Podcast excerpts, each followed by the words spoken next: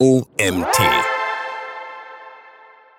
Hallo, ich freue mich, dass ihr auch heute wieder zuhört und ich lese euch den Artikel Wie integriere ich Nutzerfeedback und Conversion Optimierung in meinen Entwicklungsprozessen von dem Autor Gero Duppel. Mein Name ist Mario Jung, ich bin OMT-Gründer und freue mich, dass ihr auch heute wieder eingeschaltet habt und mir zuhört als Geschäftsführer einer Softwareagentur mit Fokus auf Entwicklung von Webanwendungen habe ich wohl einen für diese Plattform zumindest eher unüblichen Blick auf das Thema Marketing. In den letzten vier Jahren, die ich diese Rolle innehabe, konnte ich jedoch zwei markante Unterschiede bei den Produkten beobachten, die wir entwickeln durften. Zum einen gab es jene Produkte, die strikt den Ideen und Vorstellungen des Auftraggebers und dessen Team folgten, und zum anderen jene Produkte, die einen hohen Wert auf das Verhalten der Endnutzer legten. Wenn ich diese Produkte nun im Nachgang betrachte, zeigt sich, dass gerade die Produkte erfolgreich waren und sind, die einen hohen Wert auf den Nutzer und dessen Meinung gelegt haben. Für mich ergibt sich beim Thema Marketing daher automatisch ein Verständnis von markt- und kundenorientierter Produktentwicklung. Ich verstehe unter Marketing weniger das Positionieren und Anpreisen von Angeboten, die nicht im Einklang mit dem Nutzer entwickelt wurden. Selbstverständlich spielen Social Media Marketing, AdWords und Branding eine bedeutende Rolle im modernen Marketingmix. Doch darf aus meiner Erfahrung nicht die nötige Sorgfalt bei der nutzerorientierten Produktentwicklung darunter leiden. Bei uns ist es zumeist so, dass ein Auftraggeber uns als Kunde beauftragt und das Produkt am Ende von Menschen genutzt wird, die eben nicht Bestandteil des Unternehmens sind. Die Endnutzer sind zudem nicht unbedingt Menschen, die für das Produkt und dessen Nutzung Geld bezahlen. Wie ich schon angerissen habe, wird leider zu häufig eine Produktentwicklung auf Basis von subjektiven Gefühlen und Einschätzungen vorgenommen. Diese Gefühle und Einschätzungen kommen häufig von der Geschäftsführung oder den mit der Produktentwicklung beauftragten Mitarbeitern und Teams.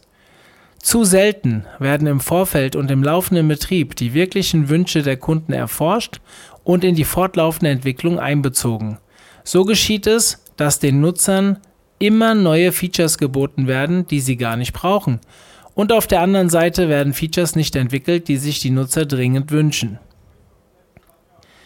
Werden die Wünsche und Bedürfnisse der Nutzer langfristig ignoriert, entsteht eine latente Unzufriedenheit und die Nutzer wechseln erfahrungsgemäß schnell den Anbieter, sobald sich eine für sie besser passende Lösung anbietet. Somit verliert der Anbieter einen wertvollen und teuer gewonnenen Nutzer, da er fahrlässig mit dessen Bedürfnissen umgeht. Die Erforschung der Nutzerwünsche. Bei der Entwicklung von nutzerorientierten Produkten geht es somit insbesondere darum, die Wünsche und Bedürfnisse der Endnutzer zu erforschen. Im Zuge dieses Artikels werde ich nur auf softwarebasierte Produkte eingehen können, da ich nur aus diesem Bereich über valide Erfahrung verfüge. Die zugrunde liegende Haltung, den Nutzer und Kunden durch das Sammeln von Feedback in die Produktentwicklung mit einzubeziehen, bleibt jedoch dieselbe. Für das Erheben von Nutzerfeedback gibt es bei digitalen Produkten eine Vielzahl von Möglichkeiten. Diese reichen vom Sammeln qualitativen Nutzerfeedbacks durch aktive Befragungen bis hin zum Tracken des Nutzerverhaltens und der darauf basierenden Conversion-Optimierung. Doch möchte ich im Folgenden auf ein paar Methoden etwas genauer eingehen. Analoge Methoden. Qualitatives Nutzerfeedback zu bestehenden Anwendungen. Beim Sammeln von qualitativem Feedback wird mit einer gewissen Anzahl von Nutzern Interviews nach einem vorgegebenen Leitfaden durchgeführt. Die Anzahl der befragten Personen kann sich je nach Größe der Nutzerbasis unterscheiden. Dabei spielt die Anzahl der geführten Interviews jedoch eher eine untergeordnete Rolle und es sollte mehr Wert auf die genutzte Methode und die Auswahl der befragten Nutzer gelegt werden. Bei der Befragung von Nutzern gilt es jedoch zu beachten, dass verbale Aussagen zu Wünschen oder Nutzungsverhalten nicht unbedingt dem wahren Verhalten entsprechen. Rational formulierte Empfindungen unterscheiden sich teilmassiv von dem endgültigen Verhalten der Menschen. Klassisches Interview für die Ideenfindung. Befindet man sich noch ziemlich am Anfang des Entwicklungsprozesses, können Nutzerinterviews hervorragend für die Ideenfindung genutzt werden. Hierbei wird die avisierte Zielgruppe durch einen vorher entwickelten Gesprächsleitfaden geführt und das Feedback systematisch festgehalten.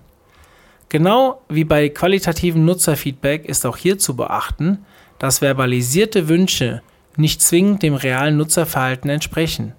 Gleichzeitig gilt zu beachten, dass die Auswahl der Interviewpartner eine starke Auswirkung auf die finale Ideenfindung haben wird. Es gilt sich somit im Vorfeld sehr gründlich Gedanken um die echte Zielgruppe zu machen. Beobachter-Blindtests Bei einem Blindtest werden Nutzer unter Beobachtung mit der zu nutzenden Software konfrontiert. Die Beobachtungen werden dokumentiert und im späteren Verlauf ausgewertet. Bei einem Blindtest gibt es zwei Formen zu unterscheiden. Bei der einen Form werden Nutzer ohne direkte Handlungsanweisungen oder Aufgaben beim Nutzen des Produktes beobachtet. Hierbei gilt es allgemeine Informationen zum Nutzerverhalten zu sammeln, beispielsweise bevorzugte Features oder Schwächen in der Usability. Bei der zweiten Form des Blindtests wird den Nutzern eine Aufgabe erteilt, die sie zu lösen haben. Zum Beispiel einen Bestellprozess gewisse Interaktionen mit anderen Nutzern oder eben entsprechende Aufgaben, die der Anwendung entsprechen. Im Nachgang an beide Tests sollte eine zusätzliche Befragung der Nutzer durchgeführt werden, um zu erfahren, welche Erfahrungen und Empfindungen die Nutzer gemacht haben. Kommen wir zu den digitalen Methoden. Neben den eher analogen Methoden wie Interviews und Blindtest gibt es noch zahlreiche softwaregestützte Methoden zum Sammeln von Nutzerfeedback. Hierbei wird das Primärnutzerverhalten direkt in der jeweiligen Anwendung beobachtet und später interpretiert. Die daraus entstehenden Ergebnisse können insbesondere für die Optimierung vorhandener Anwendungen genutzt werden. Click-Events bei Analytics. Bei der Nutzung verschiedener Analytics-Tools, wie beispielsweise von Google, gibt es die Möglichkeit des Trackens von festgelegten Click-Events.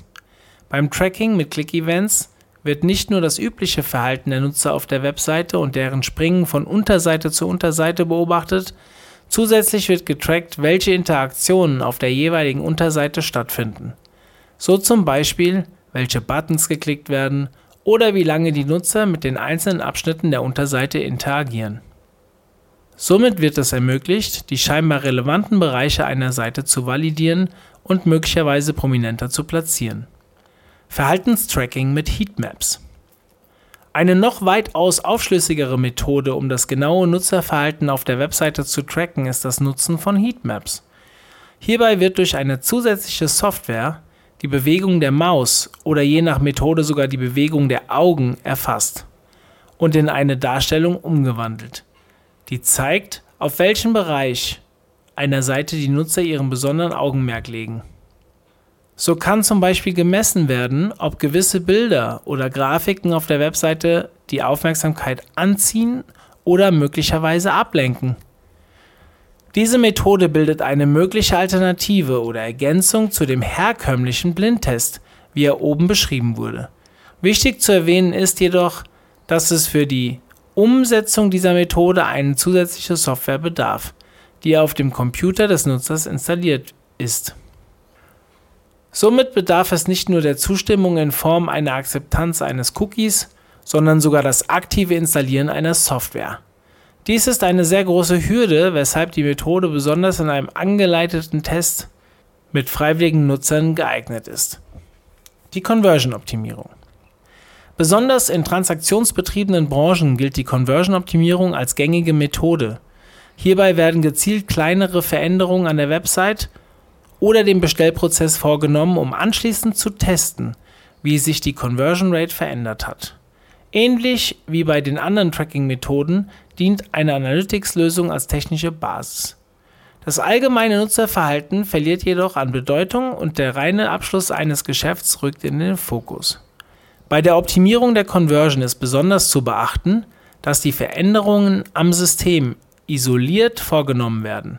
Es soll verhindert werden, dass andere Effekte die Messergebnisse und damit die Effekte, die durch die Veränderung des Systems herbeigeführt werden, verfälschen. Als Beispiel kann sowohl die veränderte Farbe eines Bestellbuttons als auch der gleichzeitig versendete Newsletter die Conversion Rate beeinflussen. Welcher der Gründe nun zu dem Effekt geführt hat, kann dann nicht mehr bestimmt werden. AB-Testing. Beim AB-Testing werden gleichzeitig mehrere Versionen in einer einzelnen Veränderung im System getestet. Als Beispiel kann die veränderte Positionierung von Inhalten auf der Webseite vorgenommen werden. Diese können zum Beispiel in fünf oder mehr Varianten platziert werden und dann den Nutzern ausgespielt werden. Dabei wird getestet, welche der Versionen die besten Ergebnisse liefert. Hierbei handelt es sich nur um ein simples Beispiel aus dem Frontend-Bereich. Ähnliche Tests können jedoch auch mit verschiedenen Backend-Konfigurationen vorgenommen werden. Analog zu der Conversion-Optimierung sollte auch beim AB-Testing darauf geachtet werden, dass immer nur eine Maßnahme gleichzeitig umgesetzt wird und auch immer nur ein Feature gleichzeitig getestet wird. Sonst fällt es schwer, im Nachgang konkrete Ergebnisse zu erhalten. Neben der technischen Umsetzung eines AB-Tests, bei dem jeweils Änderungen am System getestet werden, kann man auch Zielgruppen durch AB-Tests genauer kennenlernen. So ist es möglich, unterschiedliche Zielgruppen zeitlich separiert oder auf verschiedene Systeme zu lenken und somit die Zielgruppe zu identifizieren, für die ein System am besten geeignet ist. Im Nachgang kann die Zielgruppe dann auch als Hauptzielgruppe ausgewählt werden. Nachdem die verschiedensten Methoden für die Generierung von Feedback genutzt wurden, gilt es, die daraus erlangten Erkenntnisse zu nutzen. Aus meiner Erfahrung sollten für die daraus folgenden Entscheidungsfindungen nach Möglichkeit sowohl analoge als auch digitale Methoden genutzt und ausgewertet werden.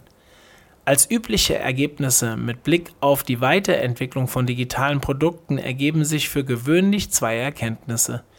Bei guter Qualität des Feedbacks ist relativ eindeutig, welche Features durch die Nutzer gewünscht werden und entsprechend als nächstes weiterentwickelt werden sollten. Dies bringt zudem den großen Vorteil mit sich, dass eine eindeutige Priorisierung des weiteren Entwicklungsprozesses möglich wird. Insbesondere bei einem agilen Entwicklungsprozess wird dabei der große Mehrwert für die Produktentwicklung deutlich. Neben der Priorisierung der nächsten Features fällt es zudem einfacher, den konkreten Business Value für die nächsten Maßnahmen zu evaluieren. Es kann besser abgeschätzt werden, welche geschäftlichen Auswirkungen auch die nächsten Schritte haben werden. Das vereinfacht mittelfristig die Planung des gesamten Geschäfts. Der Entwicklungsprozess. Um einen Entwicklungsprozess durch solche Maßnahmen zu ergänzen, ist eine agile Grundhaltung unersetzlich. Die Prioritäten der laufenden Entwicklungen kann sich schnell ändern und entsprechend muss das Team mit den Veränderungen umgehen können. In diesem Kontext ist das Konzept der Lean Startup Methode ebenfalls sehr zu empfehlen. Im Grunde basiert dies auf gleichen Elementen. Build, Measure, Learn. Wie kann also mit möglichst geringem Aufwand etwas entwickelt werden, durch Test neue Erkenntnisse gewonnen werden und diese als Leaning mit in die weitere Entwicklung einbezogen werden? Auf Seiten des Teams ergeben sich außerdem einige weitere Rollen, die es je nach Projekt zu füllen gilt. Hierzu zählen insbesondere geeignete Product Owner sowie Entwickler für Frontend und Backend. Für die korrekte Konzipierung, Implementierung und Auswertung der Tests empfiehlt sich die Zusammenarbeit mit einem Data Scientist und UX Designer sehr. Zusätzlich kann Expertise aus dem Marketing sicherlich nicht schaden, um ausreichend Nutzer für Feedback zu generieren. Bewährt hat sich in der Entwicklung ein zweistufiges, versetztes Sprintsystem.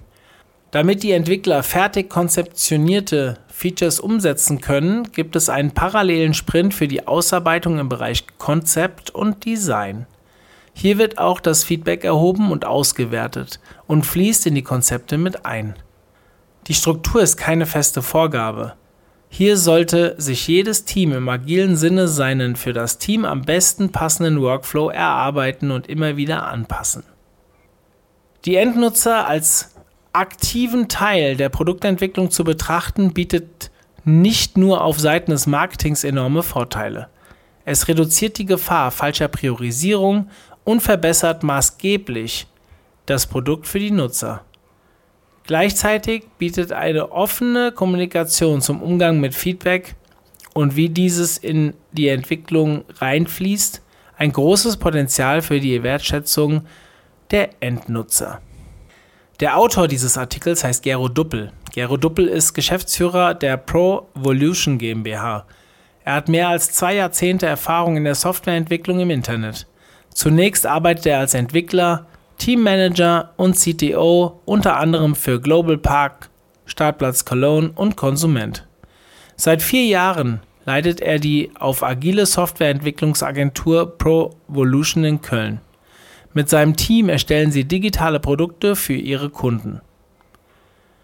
Ich habe mich sehr gefreut, dass ihr auch heute wieder bis zum Ende zugehört habt. Und ja, ich freue mich, wenn ihr euch den nächsten Podcast auch wieder anhört. Abonniert uns auf dem Kanal eurer Wahl. Und ja, in diesem Sinne wünsche ich euch einen schönen Tag. Bis dann. Tschüss.